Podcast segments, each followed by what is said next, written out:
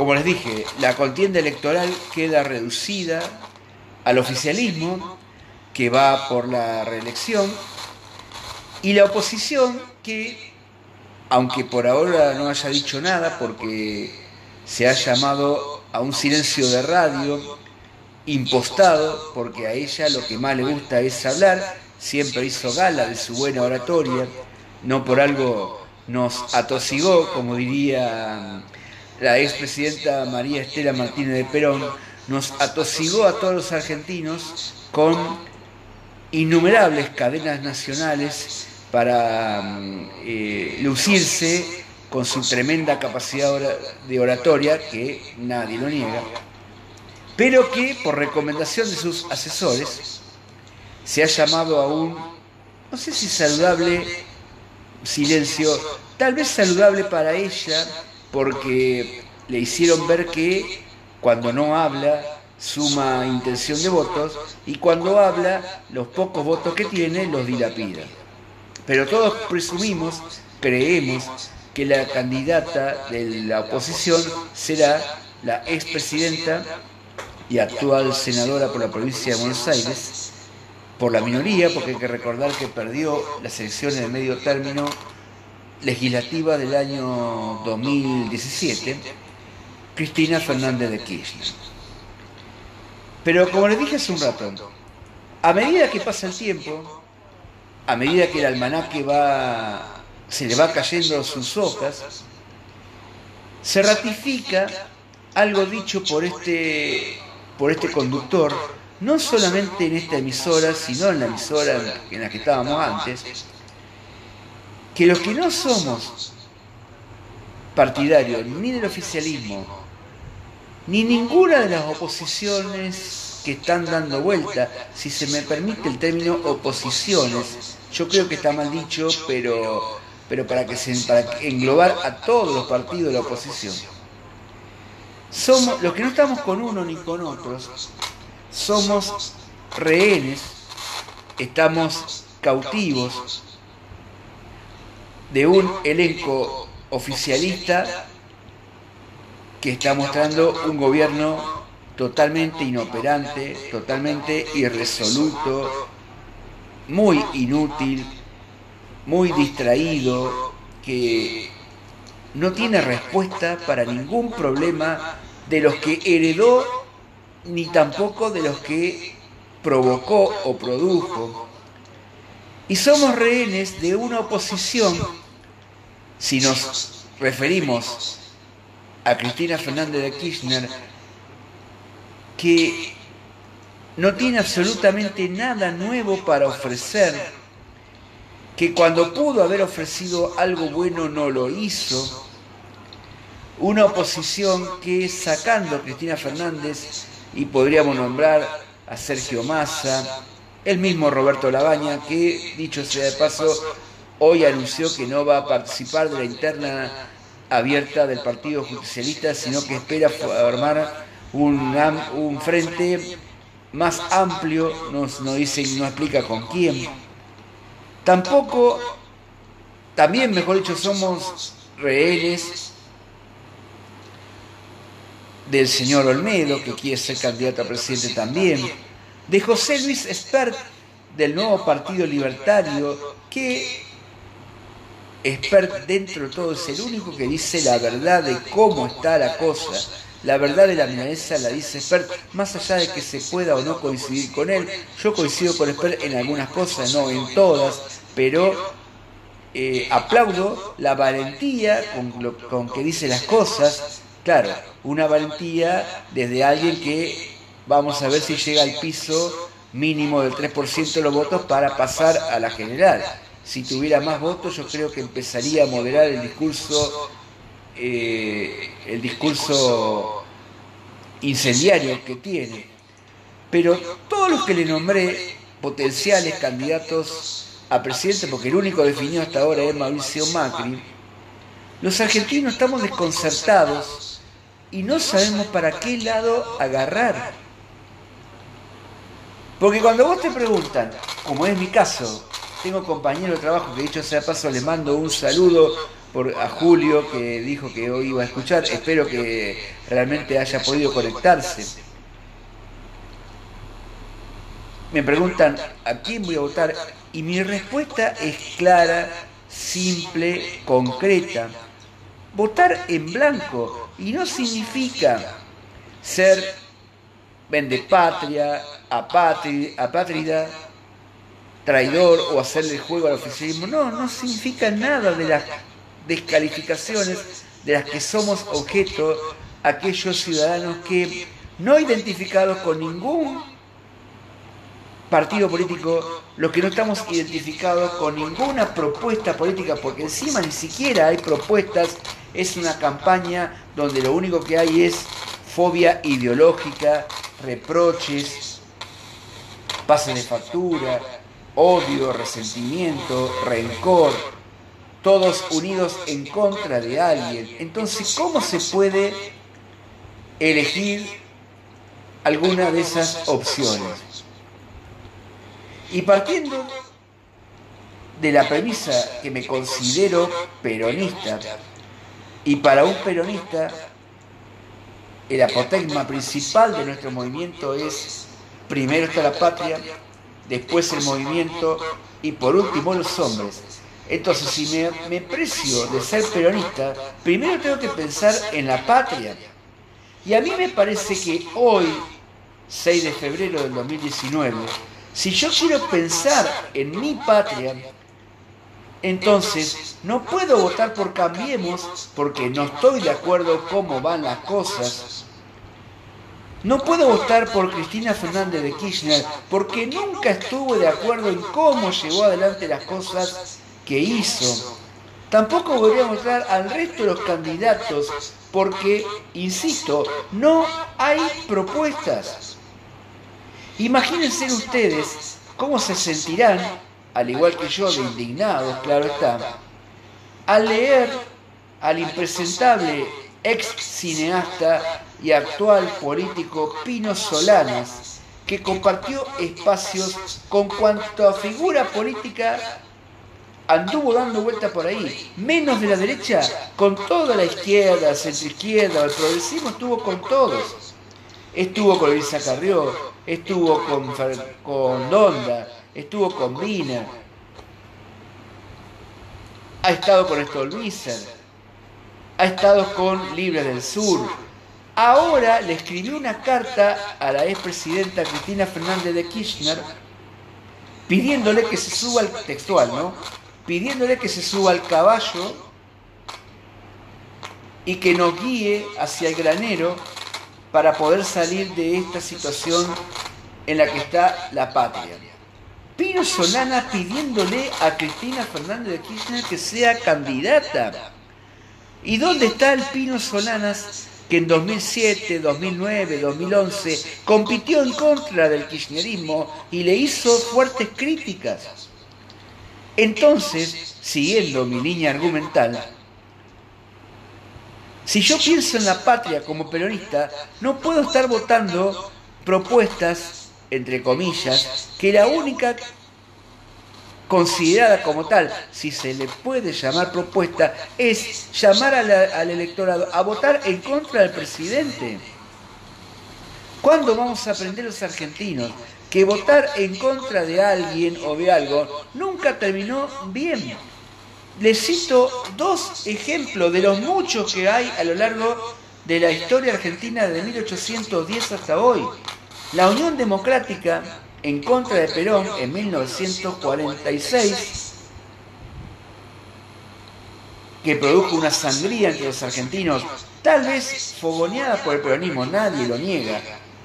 La alianza UCR-Frepaso de 1999, todos unidos, la UCR y el Frepaso, dos partidos de centroizquierda o con figuras centroizquierda, progresistas, en contra del peronismo de la época representado por Carlos Menem y Eduardo Dualde, y dos años después tuvieron que abandonar la Casa Rosada en helicóptero. Y no es una chicana, es un dato objetivo de la historia reciente de los argentinos.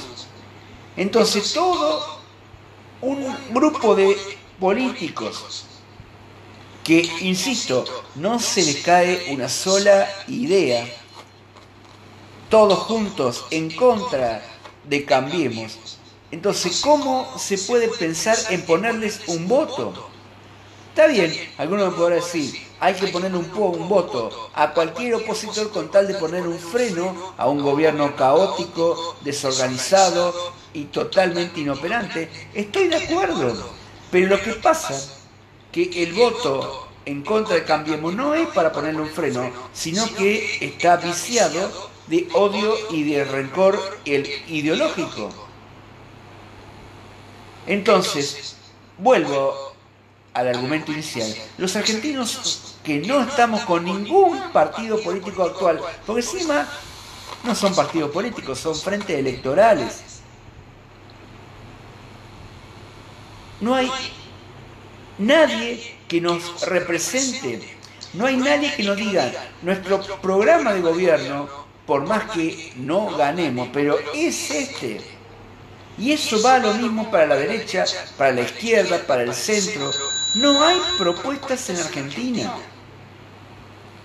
A 265 días aproximadamente que faltan para el 27 de octubre, que son las elecciones,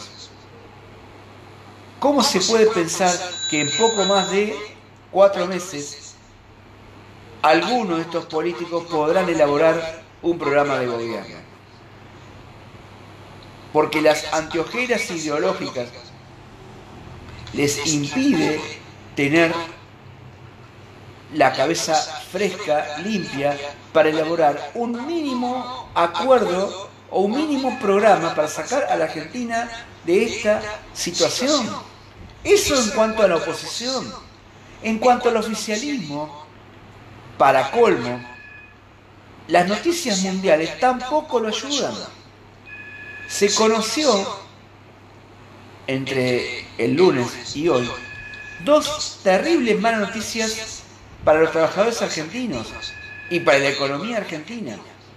Hitachi abandona Argentina después de 60 años en el país porque una reorganización de la empresa a nivel mundial decidió mantener únicamente la planta de Brasil y cerrar la planta de Argentina. Y el gobierno nuestro la mira pasar, la ve pasar.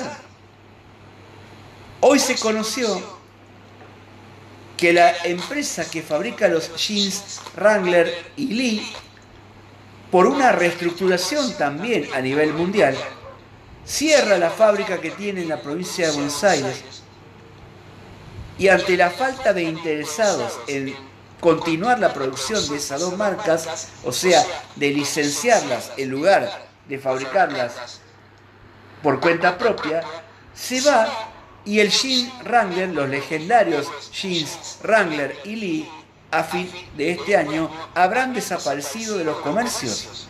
Y el gobierno argentino, por segunda vez en la misma semana, la ve pasar. Tenemos un gobierno que no supo desde el primer día interpretar que el viento de cola de la economía mundial que tanto benefició a la Argentina en la década anterior se terminó para siempre, pero no tuvo nunca un plan alternativo para evitar estas cosas.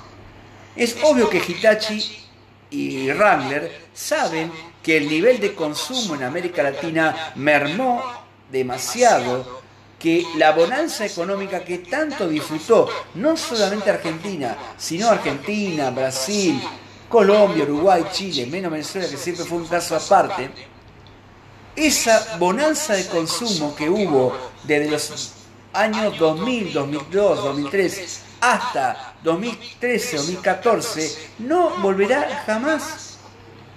El consumo, gracias a los commodities por las nubes como fueron el petróleo para Venezuela, así todos no pudimos aprovecharlo, la soja y la carne para Brasil, la soja para Argentina, son el cobre para Chile,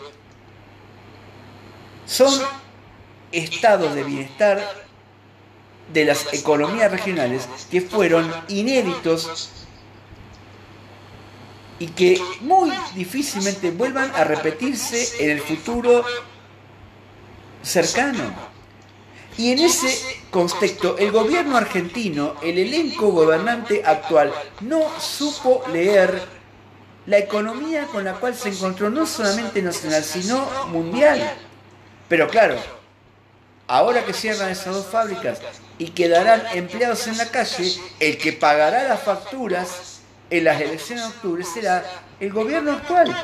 No porque sea el culpable del cierre de esas empresas, sino que será culpable de no haber creado las condiciones necesarias para crear trabajo y que esos desempleados, por el cierre ordenado por las casas matrices, puedan emplearse rápidamente en otro trabajo. Entonces, ¿se dan cuenta lo que les digo? Argentinos que no estamos identificados con ningún color político y quisiéramos ratificar la confianza en este gobierno actual, no podríamos porque la situación es cada vez más caótica.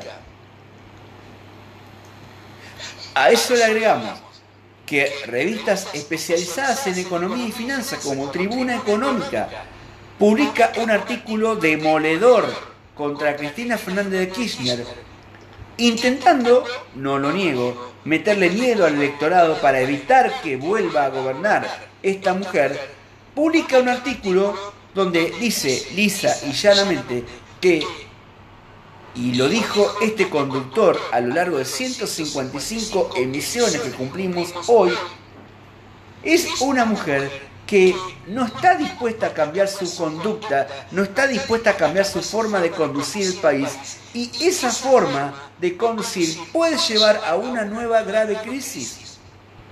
Porque encima, si llegase a asumir el 10 de diciembre de este año, se encontrará con un panorama mucho más desolador que cuando ella gobernó y le sobraba el dinero para hacer la demagogia y el populismo que hizo junto a su difunto esposo. Entonces, un populismo sin dinero puede ser mucho más peligroso que un, no sé si llamarlo conservadurismo, porque el gobierno actual, actual es tan pobre que no sabemos si es conservador, liberal, eh, o qué. Es un, es un híbrido. Pero volvemos a ser rehenes de unos y de otros. Entonces algunos me preguntarán, entonces, ¿a quién votar? Y yo no puedo decirle a alguien, vota por A, vota por B, vota por C. Porque yo no me puedo arrogar, bajo ningún punto de vista, el derecho de decirle a otro a quién tiene que votar. Pero los argentinos, que nos encanta decirle a los demás lo que tienen que hacer, vivimos diciendo hay que votar por este, hay que votar por el otro. Ahora, si es mi candidato de mi partido, obviamente que salgo a pedir el voto por ese candidato, porque es mi candidato y es mi partido. Pero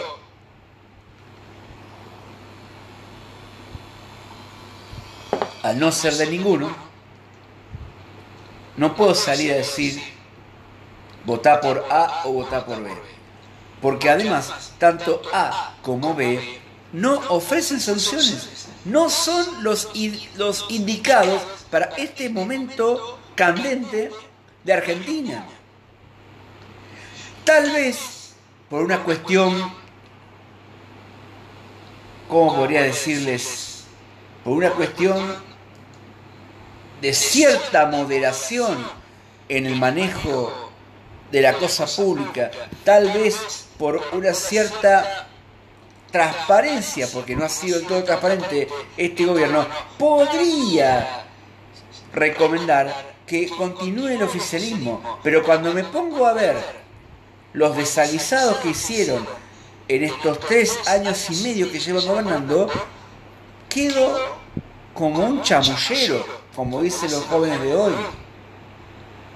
Sí digo, y estoy convencido, que sería terrible para los intereses nacionales, para el interés nacional, que vuelva Cristina Fernández de Kirchner.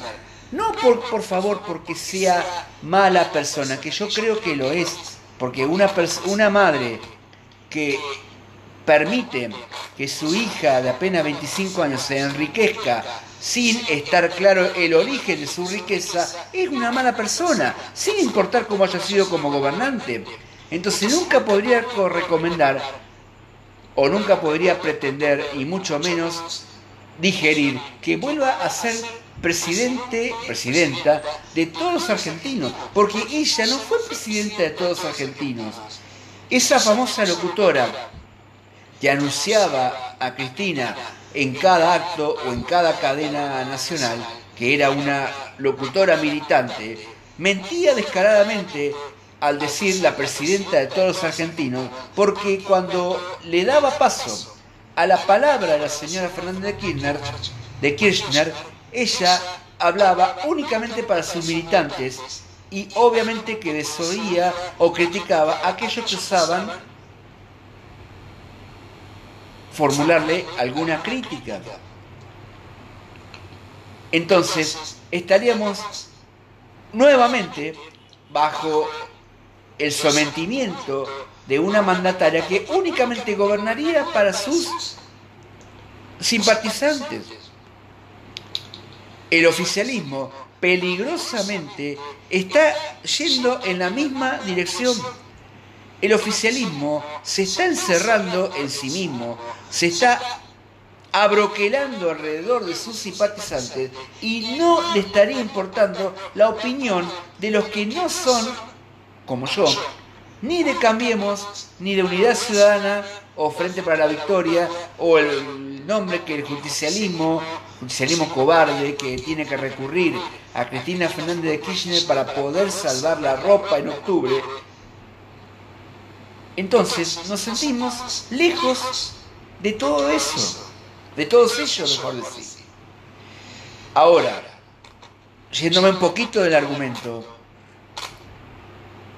es tal vez inexplicable las posibilidades que tiene Fernández de Kirchner de acceder a un tercer gobierno de su autoría. Inexplicable porque, insisto, cuando ella dejó la administración nacional, la economía no estaba floreciente, ni mucho menos. Pero es cierto, tal vez estaba, no digamos un poco mejor, pero estaba menos mal que hoy. Pero como no habla, insisto, porque le recomendaron no hablar, no dice cómo salir de este pozo en el cual ella misma nos metió y en el cual su sucesor nos hundió un poco más. Máxime teniendo en cuenta que no contará con la caja con la cual sí contó en su etapa anterior de gobierno. Y teniendo en cuenta además que los agentes económicos, que son los que deciden las inversiones, que son los que deciden quién va a trabajar y quién no, que son los que deciden quién va a comprar algo o no, simplemente directamente la odian, la detestan. Y tienen sus razones, tienen sus valederas razones, entendibles razones para odiarla y detestarla, dado que ellos fueron las víctimas preferidas del odio y de la mano dura con la que ella llevó adelante su gestión. Entonces, ¿cuál sería el beneficio de un país gobernado nuevamente por Cristina Fernández de Kirchner y cómo puede ella prometerle a los argentinos sacarnos del oscurantismo, insisto, en el cual ella nos metió y el, su sucesor nos ayudó a meternos más todavía en la oscuridad, siendo que el establishment, que todo hablan peste, pero que es un mal necesario, ningún país sale adelante sin un establishment, entonces, ¿qué bueno puede salir de eso? Tampoco puede salir nada nuevo, nada bueno de un segundo gobierno consecutivo de Cambiemos, porque Cambiemos dejó prácticamente de lado el discurso económico, se centra únicamente en el discurso moralista con respecto a la corrupción del pasado, pero la gente quedó demostrado, no le importa y lo único que ve es que la billetera está cada vez más vacía. Entonces, ¿se dan cuenta? en el callejón sin salida en el que estamos, los que no somos ni oficialistas ni opositores. Yo soy opositor a este gobierno, pero opositor no empedernido ni tenaz ni férreo. Un opositor que tiene argumentos, razones para hacerlo, pero tampoco puedo adherir a las opciones opositoras porque no está en mí unirme a un grupo de opositores que, insisto, repito, lo único que tienen es odio ideológico, sesgo ideológico en contra del presidente Macri y creen que la población podrá conferirles el voto únicamente con detestar al ingeniero Mauricio Macri, presidente de la Nación. ¿Cómo será que hemos caído tan bajo, no solamente los opositores, sino todos los argentinos, que los opositores le faltan el respeto no a la, a la, a la persona del presidente de la Nación, directamente a la investidura presidencial? Es cierto, a Cristina Fernández de Kirchner también los que no la querían le faltaban el respeto a su persona y a su investidura presidencial, que no ha sido mi caso. Pero la sociedad nuestra, que es incapaz de hacerse cargo de las cosas, sabrá en su subconsciente que si estamos como estamos, la culpa únicamente no es de, no es únicamente ni de Cristina ni de Mauricio, Mauricio, la culpa no es de la yegua ni del gato, sino que la culpa es de todos los argentinos, hayamos tenido que ver o no con lo que estuvieron antes o lo que, con, con lo que están ahora. Pero por como viene la cosa, me parece que los próximos cuatro años van a ser de igual sufrimiento que estos cuatro que estamos con, transitando ahora, sufrimientos, penurias en materia económica y además sufrimiento en materia de tolerancia. Yo no puedo creer que una legisladora, no sé si sigue siendo legisladora, impresentable, llamada Alcira Argumedo, socialista de izquierda, hable tan mal desde su banca legisladora del presidente de la Nación publicando además noticias falsas con respecto al pasado de la familia Macri, que es un pasado para nada mm, eh, eh, sino más bien todo lo contrario, tiene un pasado tristemente célebre la familia Macri, no solamente el presidente, sino su padre, sus hermanos. Pero claro, todo sirve a efectos de sacarles votos a Cambiemos y arrimarle votos a la escuálida oposición argentina que, insisto, lo único que tienen para ofrecer es odio ideológico y nada más.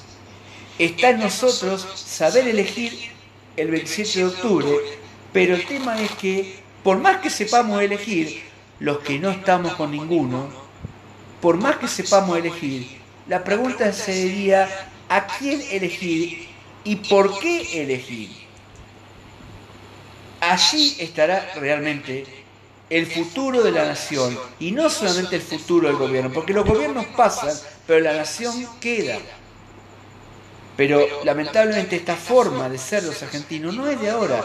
Tampoco es culpa únicamente de Néstor y de Cristina. Tampoco la culpa es de Carlos Menem y de Fernando de la Rúa. Tampoco la culpa es de Raúl Alfonsín, yendo de acá hacia atrás.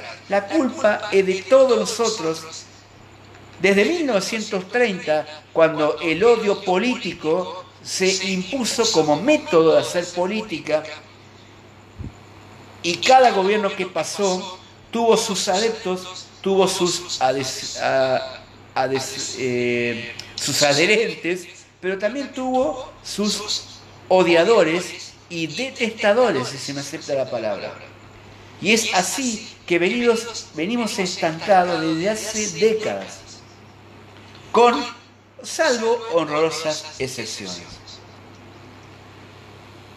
Es más, había una frase que está en un mural acá en la ciudad de Santa Fe, en una calle allá por el sur de, la, de nuestra ciudad, que a pesar del paso del tiempo, es una inscripción que debe tener fácilmente más de 100 años, que decía, sepan argentinos votar con, con D al final. Y creo que los argentinos hace rato que no sabemos votar. Ejemplos hay miles, le pongo solamente uno.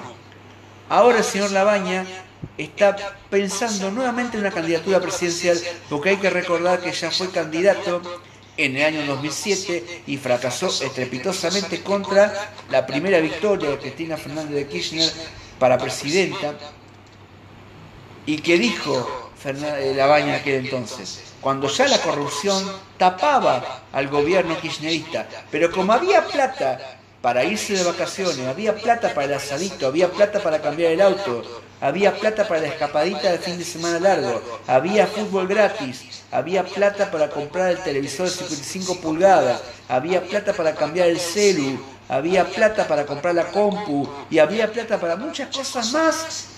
A nadie le importó la moral, la inmoralidad del gobierno en aquel entonces y sin embargo fue ratificado en las urnas por la amplia mayoría de los argentinos.